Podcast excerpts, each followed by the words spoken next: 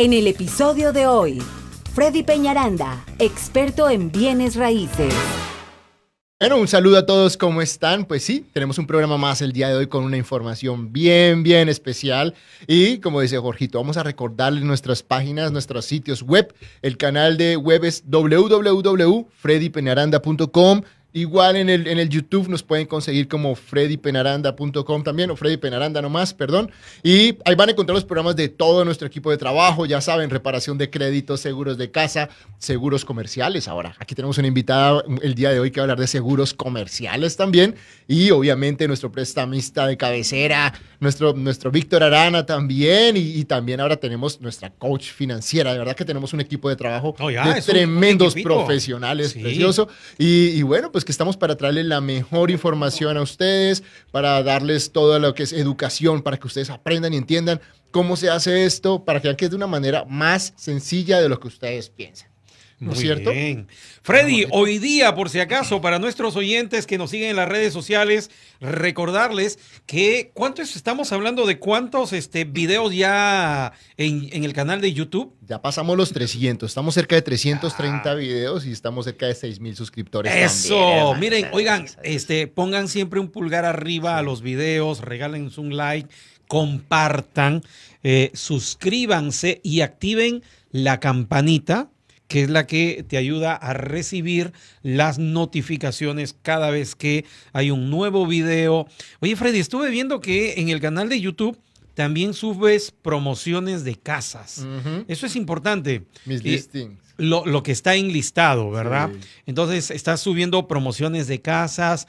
Eh, si estás buscando casa y estás siguiéndole a Freddy Peñaranda en las redes sociales y quieres ver novedades de casas, pues ahí vas a encontrar. Por eso es importante que te suscribas y que actives la campanita para que te lleguen las notificaciones. Y en el primer instante en que Freddy sube alguna propiedad, de esas que he visto lindísimas, hace un recorrido, hace un tours de la propiedad, entonces, si estás interesado en buscar una casa como esas, a lo mejor esa es el, ese es el momento en el que te vas a enamorar de tu casa. ¿Cómo lo ves? Así que ya sabes. Así es, además ahorita contratamos un equipo de marketing excelente también, el que vamos a empezar a manejar unos temas pues muy al gusto, ¿no? A veces nos vamos bien como a lo, de, real estate, pero el viernes pasado estuvimos grabando un programa bien, bien interesante, es de acuerdo a tu personalidad, en qué parte de Houston es bueno vivir. ¿No? Entonces va a, estar, va a estar excelente, lo hicimos en una parte muy linda de Houston y también pues vamos a empezar a promocionar proyectos nuevos y unos videos mucho más dinámicos también para ustedes y pues para que se sigan enganchando con esto y sigamos creciendo en el YouTube, ¿no? Claro, por supuesto que sí. Muy bien. Bueno, Freddy, papá. vamos con el primer segmento Claro, de claro este sí. programa. Bueno, el primer segmento vamos a hablar de un tema excelente a petición de todos ustedes, más que todo a nivel nacional, ¿no? Mucha gente me pregunta, Freddy, ¿pero qué es lo que tengo que mirar en mi primera casa? A veces en mi segunda casa o en mi tercera casa. Entonces, aquí les traemos a ustedes los factores que debes mirar cuando vas a comprar tu primera casa, tu segunda casa o tu tercera. Bueno, ya la tercera en adelante es otra cosa, pero el ciclo normal son como tres o cuatro, ¿no? Ok. Entonces, vamos a irnos con la primera casa. Los factores claves en tu primera casa siempre van a ser las escuelas y las vías de acceso. Estar cerca como de tu trabajo, estar cerca de... Esos son los dos factores claves. Las escuelas normalmente vienen con niños, entonces es muy importante, va a ser tu primera casa, vienes de, de vivir en apartamento, en renta, ya va a ser mi casa. Entonces hay muchos cambios, definitivamente. Mucha gente viene de muchos años de pagar renta, en donde me dicen, no tengo ni idea cuánto cuesta arreglar el pasto, cuánto cuestan las reparaciones, nada de este tipo de cosas. Y, y bueno, entramos en, en tres, les voy a dar como tres características en cada uno. Lo primero es que la primera casa no es la casa de tus sueños. Ahí los bajamos de, de una nube que normalmente la gente dice, no, es la casa que va a vivir 20 años. Aquí en Estados Unidos realmente no, no sucede eso. Es muy raro la gente que lleva tanto tiempo en una casa. Normalmente tu primera casa la vas a estar vendiendo en menos de 10 años. Ahorita en el, en el segundo... en el Cinco segundo- años es el tiempo promedio de un Cinco, americano, de un estadounidense. Cada cinco o seis años ellos están cambiando de casa. En el caso del hispano quizás somos un poquito más querendón, ¿verdad? O sea, como que nos enamoramos de la casita, pero es importante lo que está diciendo Freddy. Sí, pues te acabas de bajar de un solo, de un solo golpe. Así es, pero no como yo les digo, sueño. yo les digo, bonito, feo, pero así son las cosas. Bueno, sí, así pues. es la verdad. Y ellos saben que conmigo siempre tienen la parte honesta, no la parte Eso. comercial y ventas. Es así. La casa, la primera casa de ustedes no es la casa de sus sueños. Y lo importante no es que cumpla con el 100% de las características, sino al menos con el 80%. El objetivo principal es dejar de pagar la renta. Ese es el punto clave porque pues venimos de pagar muchos años de renta donde es como si estuvieras poniendo el dinero en la canica, ahí en la, en la chimenea, ¿no? Se está yendo. Entonces, es importante dejar de pagar renta, es un punto clave. Podemos ser un poco flexibles todavía, a veces en tamaño, a veces un poquito en área. Como te digo, es tu primera casa. Y eso es bien importante que tú mires, bueno, hacia dónde me voy a mover. Y, y mucha gente me dice, no, Freddy, voy a esperar un año para poderme mover a la casa que realmente quiero pero de verdad vas a pagar otros 18 mil dólares en renta en vez de pasarte una casa que vas a vivir a 3, 4 años y ya después haces el cambio, ¿no? Entonces es importante que tú tengas en cuenta eso. Segundo, como decimos nosotros normalmente, esta casa la vas a vender de 5 a 7 años. Mentalízate a eso. Ese es un, ese es un Métete la cabeza a eso. Entonces debes estar seguro que la venta sea fácil. ¿Y eso qué debe ser? Que obviamente que tu casa no esté detrás de una avenida principal, que no esté detrás de un bayou, que no esté en áreas de inundación. Súper clave que no tengas esos postes de esos postes eléctricos en el patio. Uh, wow, cuando vas a vender una casa con esos postes es bien difícil, o sea, la gente le da pánico y más si tienes niños que van a jugar allá afuera, o sea, ojo, no transformadores. Hay unos que traen unos transformadorcitos, eso es normal, porque son los sismen, por ahí pasan. Pero cuando ya hablamos de que son de que son los postes altos grandes, a la gente no le gusta. Lo mismo si estás detrás del bayou, cuando estás, no un lago, un lago es otra cosa, un lago es un lujo y eso sí, eso sí que al contrario, se le da valor, ¿no? Ese lujo sube, ¿ah? Sí, nada. Este, un bayou, exacto, cuando es un bayou, ¿no? Pero de verdad que mira que los lagos tienen muy buenos drenajes y definitivamente no, no afectan para nada las áreas de inundación o cosas así. Entonces es importante eso, que no estés, que no estés detrás de una avenida que, que, que sea muy concurrida, eso es clave, súper importante. Un freeway. Un freeway, sí, exacto. O sea, yo tengo una amiga de nosotros, muy amiga de llegada, que tiene una casa de inversión de 450 mil dólares y precisamente me dice, Freddy, yo hice la casa y está preciosa, pero no sé por qué no ha salido, ya lleva dos meses en el mercado. Bueno, pues vamos a verla, a ver qué es. Y sí, pues la verdad es que yo llegué, entré, entré por detrás, no alcanzaba a ver. Y cuando voy al patio, pues todo el 10 y el 6-10 cruzando los dos. O sea, de ahí, te le digo, no, pues ya no hay nada más que hacer. Bomberos. Obvio, la ubicación es muy buena, la casa hermosa, pero el tener tan cerca esas dos avenidas pues, es, es, es, es, muy complicado. Entonces, eso es un punto importante.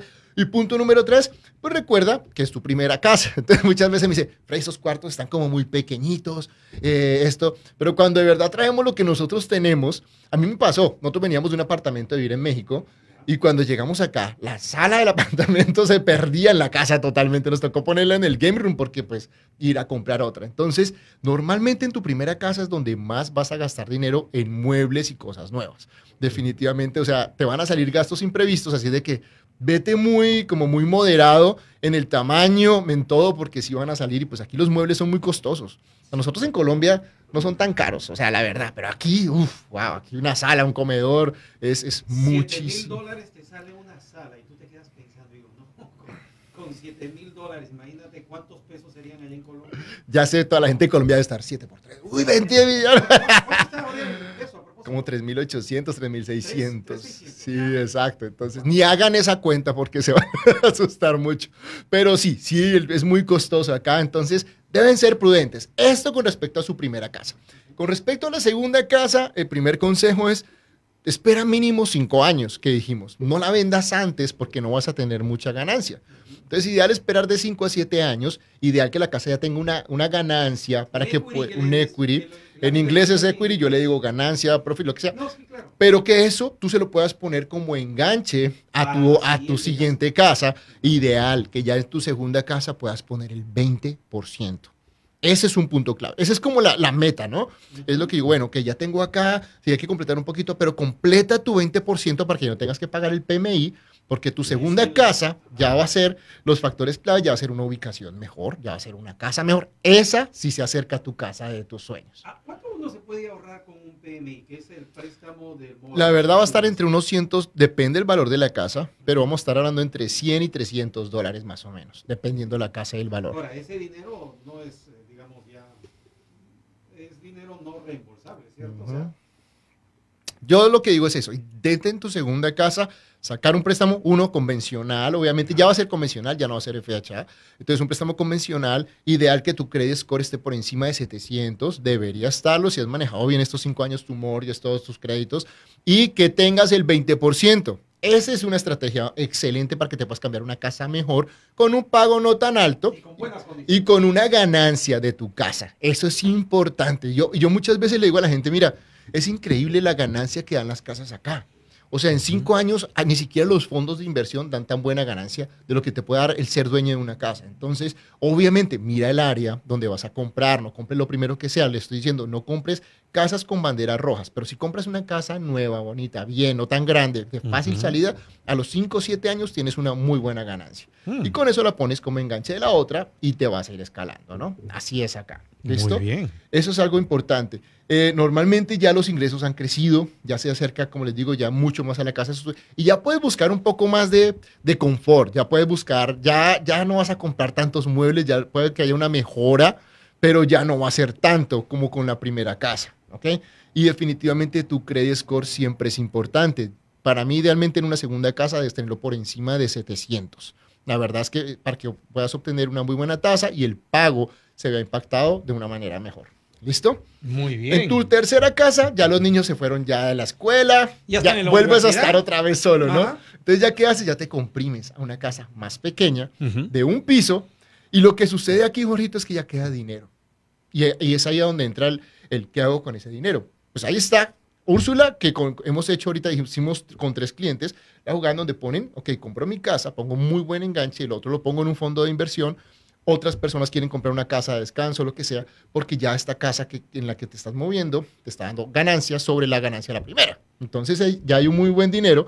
Muchos pagan en cash esa tercera casa, otros ponen una parte, aprovechando como ahorita que están los intereses bajos, y dicen más bien, financio, pongo lo otro en una inversión o compro una casa en la playa, en donde sea para mis nietos.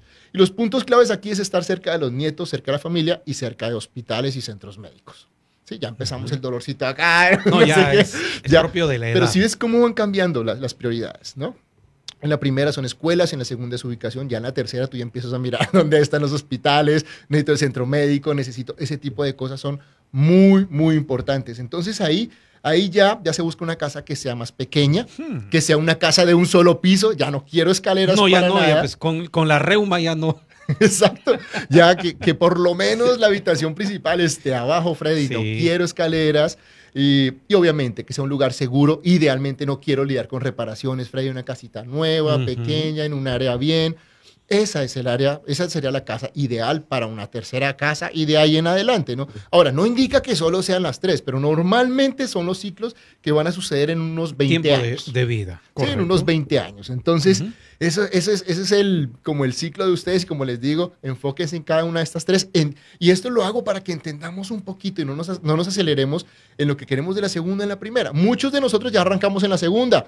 Fabuloso, Pues eso sí. es excelente. Pero normalmente, pues si usted ya no arrancó la segunda, o sea, usted ubíquese en qué punto está, dónde quiere entrar y cómo va a comprar. Si usted ya tiene el 20%, está con el PMI y está muy bien económicamente, puede comprar una buena casa, pues ya estás haciendo un salto a la segunda casa, que es la casa de tus sueños. Muy bien. Pero eso sucede sí. solamente en un 10% de los casos, para ser realista. Si no, caso contrario, comuníquese con Freddy Peñaranda para que le pueda ayudar, le pueda asesorar. Vas a comprar tu casa o a lo mejor estás pensando en vender tu propiedad. Freddy te puede ayudar. El equipo de trabajo que tiene Freddy Peñaranda te puede ayudar desde el inicio hasta el final. Teléfono de contacto. Claro que sí, 832-696-3031. Una vez más, 832-696-3031. Vamos a la pausa comercial. Seguro que sí. Muy bien, señoras y señores, no se muevan. Seguimos aquí en la 920 para mi gente. Hablando de real estate con Freddy Peñaranda, donde encontrarás un espacio con la mejor información dada por profesionales y los mejores tips para comprar o vender casa. Hasta aquí lo que teníamos preparado para este episodio. Si te ha gustado el capítulo de hoy, dale me gusta, comparte y comenta. Así podremos llegar a ayudar a más personas como tú. Te esperamos en el próximo episodio de Hablando de Real Estate con Freddy Peñaranda.